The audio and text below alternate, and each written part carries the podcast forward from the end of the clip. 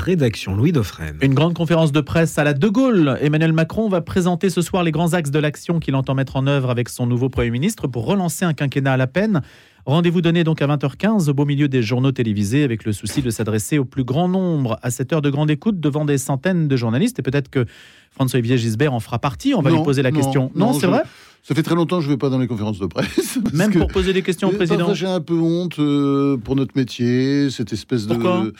Oh, comment dire, les confrères, les rires, le côté un peu, comment dire, courtisan. Convenu. Euh, convenu. Oui, je, je, me sens pas tellement à ma place. Alors c'est vrai, je reconnais que j'ai fait souvent les dernières conférences de presse.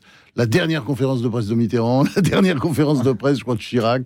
Enfin, mais c'est vrai que je suis pas un habitué des conférences de presse. Alors François Alors là, c'est typiquement un peu la caricature de l'entre-soi. 52 ans de journalisme, euh, vous avez dirigé peut-être un peu plus. Je, je, compte plus. Hein. Vous savez, vous comptez plus. Ouais. Euh, à, partir de compter, moment, euh, bah, de toute façon, ça change tout le temps l'âge, hein, donc euh, faut mieux pas compter. On a l'âge de ses artères et de ses cellules. Merci, merci. Journaliste, éditorialiste, écrivain franco-américain, faut-il le rappeler. Tragédie française, c'est le troisième tome euh, de vos réflexions intimes sur la Ve République après le sursaut. Réflexion, réflexion, anecdote aussi. Oui, il y a de tout. alors, vous notiez tout dans les carnets, c'est ce que vous m'avez dit? Oui, oui. Enfin, je prenais des notes déjà. Donc, en fait, j'avais une malle euh, pleine de, de carnets remplis de notes. Et puis, euh, stupéfaction, enfin je le savais, mais je ne sais pas que c'était aussi long. J'avais tenu mon journal pendant cette époque, c'était évidemment extrêmement pratique. Et donc vous découvrez en fait des histoires que l'on découvre dans un autre contexte. Oui, enfin surtout, euh, je me rends compte que je me suis souvent raconté des histoires, c'est-à-dire que la mémoire, euh, elle invente. Et au fond, c'est bien d'avoir tenu son journal parce que on revient aux faits et c'est vraiment les, les choses telles que je les ai entendues. François-Xavier Gisbert, alors d'abord une question euh, liée à l'actualité quand même. Si vous étiez donc ce soir, ou si vous aviez décidé de vous rendre à la conférence de presse, quelle question poseriez-vous à Emmanuel Macron? Eh bien, écoutez, c'est très simple. Euh, on, est beaucoup dans la com. Hein. Emmanuel Macron a beaucoup de talent. Euh, son premier ministre en a énormément. Le jeune Gabriel Attal. Et euh, simplement, euh, au départ, ce sont quand même, euh, comme je l'ai dit dans un éditorial du Point récemment, mais ça m'est venu comme ça le côté fils de pub. Vous savez, cette expression un peu culte de, Jacques Seguela. Mais c'est vrai qu'ils sont d'abord dans la com. Et donc, j'aimerais dire, qu'est-ce que vous allez faire sur les vrais sujets? Les vrais sujets, c'est-à-dire l'endettement de la France. qui est provoqué par l'augmentation exponentielle des dépenses publiques. Hein. Nous sommes recordman du monde dans notre, pays euh, en, matière de, dépenses publiques, c'est complètement insensé. Évidemment, on est enfin, on a un niveau de prélèvement obligatoire beaucoup plus élevé que tout le monde. Et puis, euh, une dette qui ne cesse d'enfler. Alors, vous me direz, il y a pire que nous. Mais très souvent, ceux qui, pour qui c'est pire que nous, je pense au Japon ou, à l'Italie, ils ont une dette principalement euh, euh, qui sont liées à leur pays, c'est-à-dire ce sont les habitants de leur pays, je pense les Italiens, euh, les, les Japonais, c'est une dette qu'ils détiennent eux. Vous voyez ce que je veux dire? Nous, nous, nous empruntons à l'étranger, c'est-à-dire c'est une dette euh, c'est plus facile, vous voyez, quand c'est le pays, parce que mhm. un peu d'inflation vous arrange le coup, euh, sur, euh, vous lissez ça sur, sur 20 ans et vous rattrapez le pognon. Là, c'est tout à fait différent. C'est une dette au Qatar. Hein. D'ailleurs, le Qatar est presque chez lui en France. Il hein, faut bien voir. Regardez, vous avez des hommes politiques qui gagnent leur vie grâce au Qatar, qui, qui tiennent des propos quasi qataris, etc. Enfin, des personnalités, il y en a beaucoup. Hein. Je Donc le risque est d'être vendu à l'étranger. Bah, et, puis, et, puis, et puis la Chine aussi. Et, et c'est simple, ça sera pas facile de dire ah bah non on va effacer la dette. bon, sûrement on pourra aménager, mais tout ça, si vous voulez, n'est pas sérieux. En plus, vous avez un autre point important qui est euh, l'immigration incontrôlée. La France est une terre d'immigration. Je dis pas qu'il faut arrêter l'immigration. Je dis juste qu'il faut simplement la contrôler. Pardonnez-moi. Je sais que tout de suite on va être je vais être traité de raciste, mais contrôler c'est très simple. C'est-à-dire comme comme on l'a toujours fait, comme on doit le faire. Sinon c'est absurde. Et donc euh, euh, voilà, ça. Je, et puis je peux continuer comme ça. Il y a mmh. d'autres sujets, la réindustrialisation, etc. Et moi j'aimerais qu'on parle de concret, c'est-à-dire de dossiers et pas. parce que. Objectivement, François-Xavier Gisbert, il y a 30 ans, ces questions se posaient aussi. Et quand vous étiez euh, patron du Nouvel Ops, euh, vous étiez plutôt sur un positionnement un peu différent, non? Non. Vous n'avez pas, pensé très, Pas très, parce qu'il y avait Jean Daniel euh, au Nouvel Observateur qui, voyait. Les... Bah, bah, non, sur l'endettement, j'ai toujours été sur cette position, ça c'est clair. Mais sur le déclinisme. Sérieux. Sur le déclinisme. Sur le déclinisme, écoutez, moi je ne suis, pas décliniste. d'ailleurs, vous le dites d'ailleurs en ouverture. tout le temps, hmm. je ne suis pas décliniste parce que je pense simplement il suffit d'agir. Sinon, on, le, ceux qui, poussent au déclin sont ceux qui disent que c'est foutu et que voilà, il n'y a plus rien à faire. Moi, je fais pas partie de cette catégorie-là. Donc, euh, moi j'aime la France. Euh, je, suis patriote parce que je pense qu'effectivement le, le, patriotisme est une valeur qu'il faut faire venir. On a eu à assister ces dernières Mais c'était impossible à dire il y a 30 une sorte de destruction des valeurs. Ah oui, mais il y a 30 ans, je disais déjà. Ah non, attendez, excusez-moi. Non, alors j'ai changé sur certains hein, points. Non, non, c'est pas ça. J'ai changé sur certains points. Ça, d'ailleurs, je le dis dans le livre. Et, puis, je, ben, je, raconte mon histoire de manière la plus honnête possible et je me fais pas de cadeaux. Mais euh, je peux pas dire que j'ai viré à 180 degrés. Alors, je sais, quand je suis passé brusquement du Nouvel Observateur euh, au Figaro Magazine, Figaro, Figaro, Figaro, quotidien où j'ai travaillé longtemps. Euh, et, dix ans euh, je, que j'ai dirigé pendant dix ans, je, dois dire que effectivement là les gens avaient le sentiment de changer de monde, mais enfin j'ai gardé les mêmes amis, j'ai continué. Euh, je voyais d'ailleurs Jean Daniel, j'étais parti parce qu'on s'entendait plus du tout. Je raconte tout ça, bon, qui était le patron du Nouvel Observateur à l'époque. Mais si vous voulez, c'était pas un, comment dire un changement politique. On croit souvent que les journaux sont des chapelles ou des églises, voyez, ou, ou des petits partis politiques. Ça n'a rien à voir. Euh, Ce que je voulais dire, euh, François Gilbert, c'est que vous êtes l'un des euh, interprètes les plus renommés de la place de Paris du monde politique. Et donc, en 50 ans, vous avez interprète vu... observateur. Interprète observateur. Et donc, vous avez été aussi, certains vous qualifient de médiacrate, etc., au cœur donc de ce système-là que vous avez vu évoluer, ce qui donne évidemment trois tomes tout à fait intéressants, passionnants, Histoire intime de la Ve République. Euh, mais ce qui aussi peut amener à considérer que vous auriez pu peut-être donner des signaux d'alerte, d'être plus vigilant. Est-ce que vous avez ce sentiment-là? Est-ce que c'est le rôle du journaliste? C'est le rôle du journaliste, bien sûr. Et puis je, crois l'avoir. Parce que le décrochage de la Ve République date de euh, quand? Le décrochage, il date vraiment de 1981, à mon avis. Euh, bon, vous savez d'abord, vous savez, euh, quand vous regardez bien. Et pas Maastricht, 1958, non. Euh, ça, c'est, ça, continue. 1958, la France est par terre. De Gaulle reprend tout, refait tout, de A à Z. Il refait la maison. Il refait la maison, une nouvelle constitution, un plan de rigueur absolument maous qu'on ne supporterait pas aujourd'hui. Il supprime même des, pensions d'anciens combattants, vous vous rendez compte Enfin, bon, bref, hmm. il, il crée d'ailleurs les conditions pour, euh, pour, qu'il y ait une croissance absolument incroyable en France qu'on n'aura plus jamais après, une croissance à la chinoise, c'est-à-dire des, taux de croissance de 6-7% sous, sous, Pompidou, qui continue le travail de De Gaulle. Giscard, on peut dire, le continue aussi, sauf que Giscard, il a affronté deux chocs pétroliers, et ça, c'est épouvantable. Et si vous voulez, à côté des chocs pétroliers, c'est sûr que, par exemple, l'affaire du Covid ou, ou euh, toutes ces affaires dont les... Ce ne sont pas des équivalents. Ben non, c'est la roupie de Sansonnet à côté. C'est très violent. Bon, à partir... il réussit quand même à redresser au moins l'économie, parce qu'il y a un chômage de masse qui commence à s'installer. Là-dessus arrive 1980 la gauche, la gauche, où je compte d'ailleurs beaucoup d'amis, à commencer par euh, Michel Rocard. À l'époque, je suis au Nouvel Observateur, je suis, même, je suis même nommé chef du service politique, alors que Jean Daniel sait, parce que je m'en suis pas caché, que j'ai voté Giscard en 1980. Pourquoi j'ai voté Giscard? Parce que j'étais, euh, j'étais pas giscardien, mais j'étais absolument choqué par le programme économique de la gauche qui d'ailleurs, c'était enfin, le, le, programme du Père Noël. Euh, on rasait gratis, euh, on, la retraite à 60 ans, etc. Tout ça, il allait falloir payer. Euh, Nationalisation. Nationalisation, mais pas que ça. C'est-à-dire, on, va s'en sortir en augmentant la dépense publique. Il n'y a pas plus débile. C'est une idée qui accourt souvent à gauche. Mais c'est du Keynes, enfin, le grand économiste, mal compris, mal digéré. C'est-à-dire, augmentons les dépenses, augmentons les dépenses, il y aura de la croissance. Ben, on a vu le résultat. Ça a été une catastrophe. Et si vous voulez, à partir de là, il y a l'idée, bah oui, bah c'est pas grave, on laisse filer les dépenses, on, s'en fiche. Et, si vous voulez, il y a une sorte de oui, je dirais la politique, c'est devenu euh, la politique de à partir de 1980, que ce soit la gauche ou la droite, laissons pisser le Mérinos. Et il y a une c'est ça la vraie histoire. Et si vous voulez, moi, on peut pas dire qu'en 1980, j'étais un fan de la politique économique. Pour prendre tous mes papiers, si vous voulez, on peut on peut les regarder ensemble. Je passais pas pour tel, et d'ailleurs, euh, François Mitterrand ne voulait pas me voir.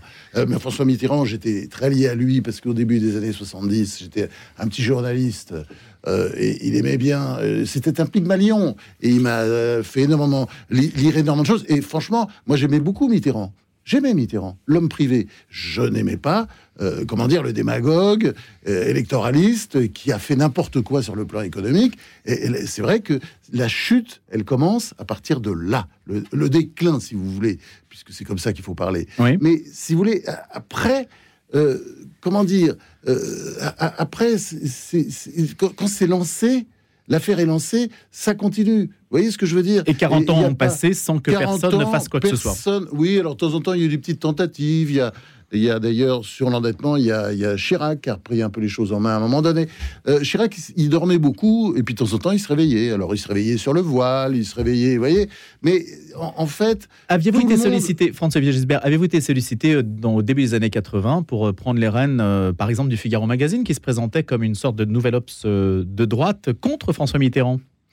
Non, euh, été sollicité pour rentrer Avec le au Figaro. Euh, euh, j'étais entré sollicité pour rentrer au Figaro au quotidien par Robert Hersan quelques temps avant de l'être à nouveau et d'accepter. La première fois, j'avais refusé de manière un petit peu cavalière. D'ailleurs, il s'en rappelait. Et puis, bon, parce que pourquoi? Bah, c'est-à-dire que euh, me l'a dit d'ailleurs quand je Robert Hersan, qui était le patron du Figaro et du groupe, mhm. enfin un immense groupe qu'on appelait le groupe Hersan à l'époque. Euh, je me souviens, il m'a dit euh, bah, Je vous fais venir euh, au Figaro pour vous coupiez tous les cordons, cordons ombilicaux des, de, de, la rédaction avec les partis politiques de droite, comme vous avez fait au Nouvel Observateur, parce que c'est vrai qu'au Nouvel Observateur, la première chose, j'avais là-dessus le, soutien du patron du, du Nouvel Observateur, du propriétaire, Claude Perdriel, il ne faut jamais l'oublier, il a un rôle très important, qui était absolument sur la même ligne que moi. Il on, fallait couper les cordons médicaux, c'est-à-dire faire du journalisme indépendant. Voilà, moi ça a toujours été ma... c'est-à-dire je me vois... J'aime pas l'idée de me mettre dans la roue d'un parti politique ou d'une personnalité politique. Hmm. C'est pour ça on dit change, euh, ouais, euh, girouette. Eh ben oui, mais c'est comme ça, c'est pas une girouette, c'est le boulot. Le boulot, moi je ne fais pas mon métier pour faire élire Trucmuche ou Tartampion, et je fais mon boulot pour défendre des valeurs. D'abord la vérité, et puis aussi d'autres valeurs. Là on parlait tout à l'heure de la destruction de valeurs, parce que c'est très important dans ce déclin. Vous n'avez pas seulement euh, une sorte d'effondrement économique, vous avez un, un, affaissement des valeurs. La valeur travail, détruite par le gouvernement Jospin euh, dans les années 2000. Souvenez-vous, avec cette stupide loi des 35 heures, une espèce de 35 heures obligatoire pour tout le monde, c'était ridicule. Et d'ailleurs, c'était presque une mesure antisociale, parce que souvenez-vous, c'est de là date d'espèce de rupture entre la classe ouvrière et la gauche et le Parti socialiste, parce que la classe ouvrière, évidemment, elle voulait travailler plus. Euh, c'était les cadres et les bobos qui étaient heureux de cette réforme des 35 heures. Ils le sont toujours, d'ailleurs, ils l'adorent. Mais donc, vous avez, si vous voulez, la destruction, j'ai bien dit, la destruction de la valeur travail, ça c'est destruction de la valeur, euh, euh, disons, patriotique, identité, etc. Tout ça, c'était des valeurs d'ailleurs, euh, très souvent des, valeurs que la gauche et la droite partageaient ensemble. Et vous avez assisté à une espèce de. Donc, vous avez un effondrement économique et aussi, je dirais, un affaissement civilisationnel. oui, des valeurs. Des valeurs, c'est important pour, pour avancer dans un pays. On a besoin de valeurs. Vous parlez de tartufferie nationale dans le point pour qualifier la polémique euh, Amélie Oudéa-Castéra oui, bien sûr, bien sûr, mais c'est toujours la même histoire. C'est-à-dire que on prend un truc. Euh, je, ne sais pas ce qu'il en est de cette histoire. D'une certaine manière, je m'en moque. Bon, le, site Mediapart que la, presse adore parce que c'est bon, c'est site d'extrême gauche. Euh, voilà, on connaît très bien. Euh, c'est très amusant d'ailleurs. Son euh, Plenel s'est fait beaucoup d'argent avec ça, et tant mieux. Je suis content pour lui. Il, peut gérer ses millions maintenant. Mais euh, tout ça, avec évidemment tout ça, la bonne conscience. Vous auriez pu créer un Mediapart d'ailleurs. Oui, mais moi je ne suis pas, comment dire, je suis pas dans un projet personnel de, de, de, vous voyez ce que je veux dire J'ai pas, j'ai pas. Pourquoi pas J'ai pas. Oui, mais comment dire Pour ça, il faut avoir l'idée. Voilà, je vais, je prends des risques. Dans ces cas-là, on, prend des risques, puis en même temps, on veut se faire sa plotte. Moi, c'est pas mon idée. Vous voyez, je, j'aime bien travailler partout. Euh, euh, changer. Je suis, c'est mon état d'esprit. Je suis, une, liberté d'action. Nomade. Je suis une sorte de nomade. Mhm. Euh, c'est vrai que je reconnais. C'est un défaut d'ailleurs aussi parce que on peut se dire que tout ça est très discontinu, mais je m'en fiche. Je vis un peu au jour le jour. Hein. Il faut vivre chaque jour comme si c'était le dernier. C'est ma devise. C'est l'empereur Marc Aurèle, qui était d'ailleurs un grand philosophe, qu'il a dit, et c'est très beau, il y a aussi à te droit de vivre et vis chaque jour comme si c'était une vie en soi. Ça, c'est le stoïcien Sénèque qui a dit ça et c'est absolument magnifique. Donc voilà, ça, vous ce sont des petites, euh, des petites maximes. Que vous gardez comme évidemment une sorte de leçon de vie. Donc Oudéa Castera, pour reprendre le nom de Alors- cette personne qui est poussée aujourd'hui à la démission, si on lit euh, certaines presses. Oui, mais ça c'est logique, ça c'est toujours comme ça. Mais si vous voulez, le, le- vous voyez, moi, les, les petites campagnes, euh, moi, franchement, en plus, je trouve qu'il y a une polémique euh, dans, la nomination de Amélie Oudéa Castera. Il y a une polémique, c'est effectivement pourquoi nommer à ce ministère très important quelqu'un qui aura en charge les Jeux Olympiques de 2024. Euh, c'est quand même, là, c'est un, c'est un, travail à temps plein. Bon, en plus, on lui colle ça. Donc il y, a- un problème d'organisation au départ. Je ne comprends pas ça. Mais sur cette affaire, bon, euh, euh, elle, elle- elle- elle a prêché par naïveté, c'est-à-dire elle, elle a fauté, péché par naïveté, c'est-à-dire qu'elle a dit, elle a répondu à la question. Dans ces cas-là, on dit ça vous regarde pas.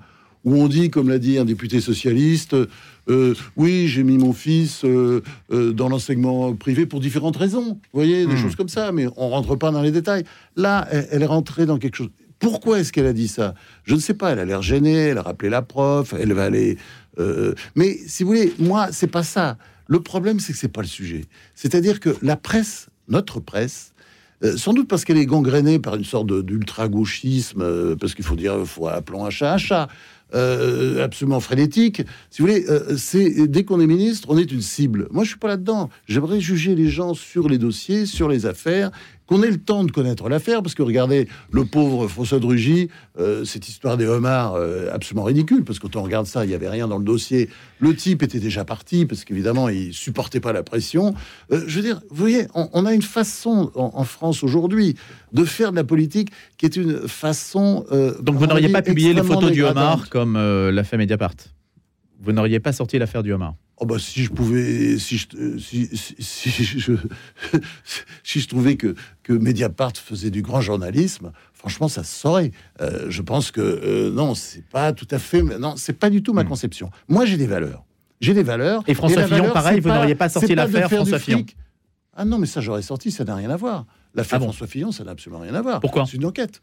C'est une enquête en tant que telle. Alors, je ne sais pas comment elle est arrivée, ça, Mhm. c'est un autre problème. C'est certainement c'est des sources socialistes, enfin, on connaît à peu près l'histoire. Mais si vous voulez, là, c'est tout à fait différent, c'est une enquête. Moi, je publie des enquêtes, mais je publie pas un truc qui est lancé contre quelqu'un sans qu'il y ait vraiment. D'ailleurs, il n'a pas les moyens de répondre, euh, il s'est enferré dans ses réponses. Puis, je veux dire, vous avez François Drogier, et puis l'affaire Blanquer, regardez, il saute pour une histoire de truc de week-end à, à Ibiza. Non, mais c'est- grotesque, ça. C'était encore un soi-disant scoop de Mediapart. Enfin, c'est comique.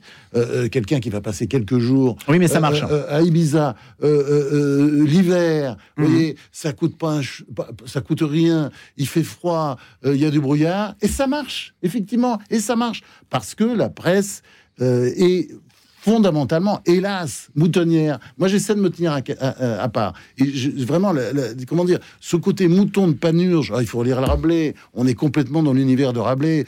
Tout le monde se copie, tout le monde s'imite, tout le monde dit la même chose. Et moi, ma- comment dire, ma, ma, oui, ma ligne, c'est toujours de me tenir un peu à l'écart, avec, disons, essayer de garder toujours un peu de recul. On verra, on a le temps, on n'a pas besoin d'aboyer tous ensemble en meute. Voyez? Alors, François-Olivier Gisbert, il y a peut-être une contradiction sur le mot tragédie, puisque vous avez dit Je ne suis pas décliniste.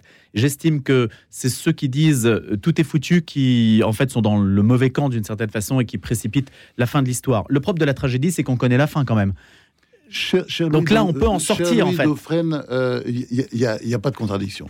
C'est-à-dire que tragédie française, nous vivons une tragédie. Ça va très mal. La France va très mal. Elle décroche. Euh, vous voyez que euh, sur le plan de l'industrialisation, on est. On a encore reculé en on- 2023. Non, non, mais surtout, on est les derniers en Europe. L'industrialisation, on est les derniers ex aequo avec la Grèce. Vous voyez ce que ça veut dire? Et quand vous regardez le déficit du commerce extérieur, vous avez compris. Il y a quelque chose qui ne va pas. Hein, structurellement. Alors je sais, beaucoup de- d'imbéciles de, droite et de gauche nous ont expliqué pendant des années, c'est pas grave, on fait du tertiaire, c'est fini l'industrie.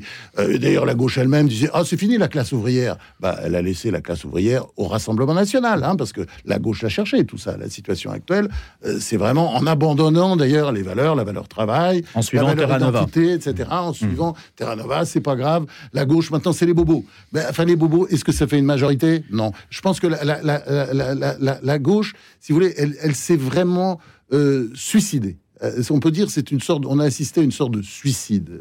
et, là aujourd'hui, elle est hors jeu et elle est peut-être hors jeu d'ailleurs pour plusieurs années. C'est malsain. C'est malsain parce qu'un pays normal, euh, une belle démocratie, elle a besoin d'une droite et d'une gauche. Alors, comment en sortir Puisque si la tragédie n'est pas écrite d'avance? Alors, justement, euh, mon, projet, il, était construit très simplement. Histoire intime de la Ve République, c'est en trois tomes c'est euh, le sursaut, la belle époque, comme une pièce de théâtre. Mmh. Vous avez le sursaut, c'est quoi? C'est De Gaulle. De Gaulle qui arrive en 1958, la France est par terre. 15% euh, d'inflation, des déficits partout, c'est une horreur, c'est pas géré. Et en plus, il y a la guerre d'Algérie à côté et une, disons l'essentiel de l'opinion qui veut que l'Algérie continue à rester française. Et euh, De Gaulle redresse tout, remet tout en route. La belle époque, acte 2, deuxième tome, c'est l'époque de Pompidou et de Giscard, qui sont les disciples et en même temps les assassins du général, mais qui ont travaillé avec lui et qui, au fond, travaillent tous à l'intérêt général. Très important. Intérêt général. Ça, c'était la grande idée permanente de De Gaulle, l'intérêt général de la France. Et au fond, ça marche plus ou moins bien. Euh, c'est vrai que euh, Giscard doit affronter les deux chocs pétroliers, mais objectivement, il s'en est pas mal sorti. Hein. Et il a laissé, disons, une France à peu près bien gérée à François Mitterrand en 1980. Là, c'est la catastrophe qui commence. Mitterrand, euh, qui considère que l'économie, c'est pas forcément important, s'est fait bourrer le mou euh, et le crâne par euh, toute une série de jeunes courtisans, voilà, qui vont d'ailleurs après virer dans le libéralisme. je pense à Laurent Fabius, libéralisme, le social-libéralisme. Et puis, je pense aussi, alors là, il est plus âgé, qui est Pierre Bérégovoy. Bon, ils vont passer d'ailleurs d'un extrême à l'autre, mais enfin, au départ, ils sont allez, hmm. à gauche toutes, et vraiment, l'économie s'effondre. Et à partir de là, si vous voulez, vous avez donc, c'est l'acte 3, c'est-à-dire acte 3, tragédie, mais la tragédie, elle peut se terminer par un épilogue, ou il n'y a pas de suicide sur 4, ça peut être un acte 4, c'est-à-dire le deuxième sursaut. Et je pense que, si vous voulez, on, euh, on, descend une pente, mais ça, on va pas se raconter de blagues. Enfin, hmm. faut arrêter de dire que tout va bien. Ça, vous, n'êtes pas macroniste, je pense pas. Euh, non, c'est pas vrai, tout ne va pas bien. Et euh, le pays ne se réindustrialise pas, contrairement à ce qu'on raconte, ce qu'on raconte. Donc, euh, voilà. L'idée, quand même, c'est que il y a de l'espoir à un moment donné, quand on sera bien bas, Hein, très bas. Il y aura le deuxième sursaut. Oui, voilà. C'est la fin de, de, la tragédie, de tragédie française. C'est comme ça que je termine ce, livre. Et c'est la fin de notre entretien. Merci beaucoup, François Gisbert. Toujours trop court, bien sûr. J'espère que vous reviendrez aux éditions Gallimard. Merci d'avoir été notre invité ce matin dans l'invité de la rédaction. À bientôt.